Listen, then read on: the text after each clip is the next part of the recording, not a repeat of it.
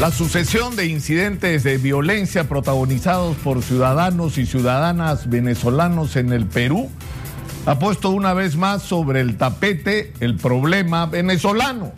Ese problema que nuestros políticos se niegan a ver y siquiera reconocer como existentes. Porque si uno le pregunta a los candidatos cuál es su política frente al tema de los venezolanos, no tienen respuesta. Y la gente que está en el gobierno tampoco, y esto ocurre desde que esta crisis comenzó. Y acá hemos insistido, y yo personalmente lo he hecho, sobre que este tema tiene en realidad dos aspectos sobre los que hay que hablar. El primero de ellos es el origen de esta crisis. La presencia de más de un millón de venezolanos, porque ni siquiera sabemos cuántos son, pero en fin, tiene que ver con que en Venezuela hay una crisis humanitaria, hay una crisis económica gravísima de lado, con una tremenda crisis política y un desencuentro entre dos sectores importantes de la sociedad. ¿Y cuál ha sido nuestra política hacia Venezuela?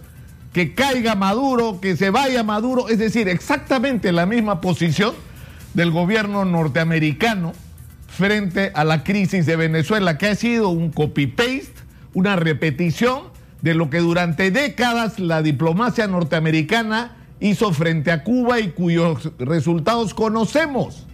Y por eso es importante reiterarlo, porque el señor Donald Trump en medio de un escándalo se está yendo el gobierno y el señor Maduro sigue ahí. Se fue él y no se fue Maduro. Fracasó su política. Pero no solamente fracasó, sino que su política no tenía un sentido real de solución a la crisis, porque lo que tiene que haber en Venezuela es un entendimiento, aunque en este momento parezca imposible, entre todos los actores políticos venezolanos para lograr elecciones que sean aceptadas por todos y cuyos resultados sean reconocidas, reconocidos por todos, y que esto tiene que implicar que este proceso electoral tiene que tener la participación efectiva sin restricciones, es decir, no debe haber detenidos por razones políticas, y no se debe excluir la posibilidad de participación de nadie. Pero lo más importante, o sea, y por supuesto la intervención de observadores internacionales y el cumplimiento a un mínimo de reglas, ese debería ser nuestro esfuerzo, ayudar a los venezolanos a, que encuentren caminos y puntos en común para que resuelvan esta crisis, sobre todo en un contexto de crisis económica donde las sanciones económicas que el gobierno norteamericano ha aplicado sobre Venezuela, en vez de ayudar a resolver el problema, lo han acelerado y lo han agravado. Es decir, si la situación era simplemente crítica, con las sanciones económicas lo único que han hecho es empeorar esa situación con el, el equívoco convencimiento de que ajustándolos iban a terminar por caerse. Y lo que ocurrió es que la situación se deterioró tanto y que de la mano con la decepción política, porque fíjense, ay, piensen en esto, eso es exactamente lo que ha ocurrido. Esos jóvenes que estaban en la calle enfrentándose a Maduro, ahora están en las esquinas pidiendo limosna o viendo de qué viven, repartidos por todo Latinoamérica y sobre todo por Colombia, Perú y Argentina, bueno, y Chile también últimamente. Esa es la realidad y eso es un fracaso de la oposición en Venezuela que ha sido incapaz de formular una alternativa común frente a esa crisis. Pero eso es el origen del problema y tenemos que ser responsables en nuestra política exterior y por lo menos, por Dios, poner esto en discusión. ¿Cuándo hemos discutido cuál es nuestra política exterior hacia Venezuela? Nunca, nunca. Le hemos entregado a la Cancillería que hagan lo que tengan que hacer y hemos desarrollado una política sin ninguna discusión nacional sobre un asunto que nos iba a afectar y nos afectó como nos afectó. Porque hay un millón de personas o más, no sabemos cuántas hay. Hay 450, o sea, se estableció, ya no pueden entrar más venezolanos que no tengan visa, entonces piden refugio. ¿Saben ustedes cuántas solicitudes de refugio hay? 450 mil. Y la condición de refugiado es una condición de protección que supone que no lo pueden votar del Perú.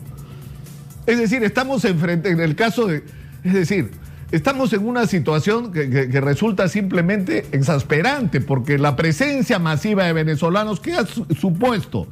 El que tenemos personas que requieren vivienda, educación, salud, trabajo, transporte, y que saturan nuestros ya deteriorados y, colapsados servicios en todos los terrenos y que están disputando con nuestros jóvenes los espacios del empleo informal, porque ahora los distribuidores de, delivery son venezolanos, hay una buena parte de mototaxistas que son venezolanos, los vendedores de, informales en las esquinas son venezolanos porque están ocupando espacios porque no tienen otra cosa de qué vivir como le ocurre a la juventud peruana de una manera masiva. Y, y, nosotros no tenemos una respuesta, no tenemos una alternativa coherente frente a esta situación. ¿Qué vamos a hacer frente a este problema? Migraciones ha tomado una iniciativa que a mí me parece extraordinaria. Comencemos por saber quiénes son hagamos un registro de todos, no solo los venezolanos, lo están haciendo para todos los extranjeros, pero va a ser muy útil, sobre todo en el caso de los venezolanos. Sepamos cuántos son, porque además va a ocurrir algo bien importante. Los que tengan algo que temer no se van a presentar al registro. Y lo que tendría que ocurrir es que todos aquellos que no estén registrados para afuera. Porque si no se registran, insisto, es porque algún temor tienen porque en una parte importante, es decir, es significativa de venezolanos que han venido al Perú, hay delincuentes y delincuentes que son muy violentos, como los del tren de Aragua. Que no, es que por robarte un celular, por cualquier cosa te meten un balazo en la cabeza. Resuelven todos sus conflictos a balazos. Y se han mostrado imágenes en los últimos días donde esta gente ya no solamente tiene pistolas, revólveres, tienen armas largas, tienen fusiles automáticos que habría que ver de dónde diablos los sacaron.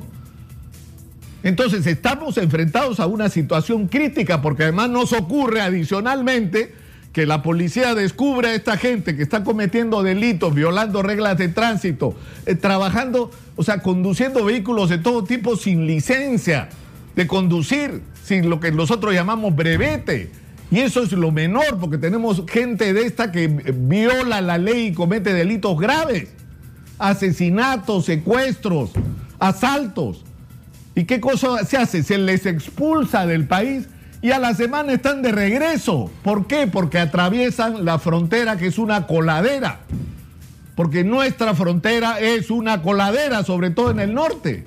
Y tenemos que resolver ese problema de una manera seria porque hay una cantidad, lo vamos a saber ahora, una cantidad inmensa de venezolanos que no están registrados, que legalmente no están en el Perú. Entonces ya llegó la hora de que nos tomemos en serio este tema. Y yo creo que tiene que ponerse de inmediato en la agenda. Es increíble que no hablemos de este tema, que el presidente dé un discurso a la nación hable del millón de nuevos habitantes que tiene el Perú.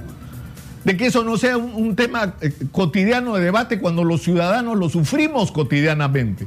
Y yo quiero acá decir lo que dije desde el comienzo de este, de este, tema. Nosotros tenemos una deuda con Venezuela y los venezolanos, porque cuando nosotros estuvimos agobiados por la crisis económica durante el gobierno de Alan García, por la violencia generada por el terrorismo, Venezuela fue un refugio una estación de tránsito para millones de peruanos que se fueron de acá.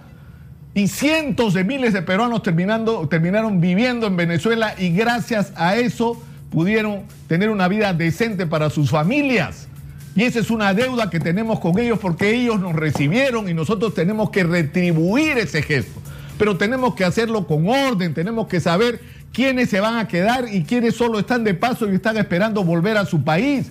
Queremos saber qué títulos tienen, qué capacidades tienen para ver cómo los incorporamos a la vida nacional. Pero queremos también saber quiénes son los que no deberían estar, quiénes son los que no queremos, los que no respetan la ley, los que están formando parte de organizaciones delictivas, porque a eso los tenemos que sacar y los venezolanos de bien nos tienen que ayudar a hacerlo.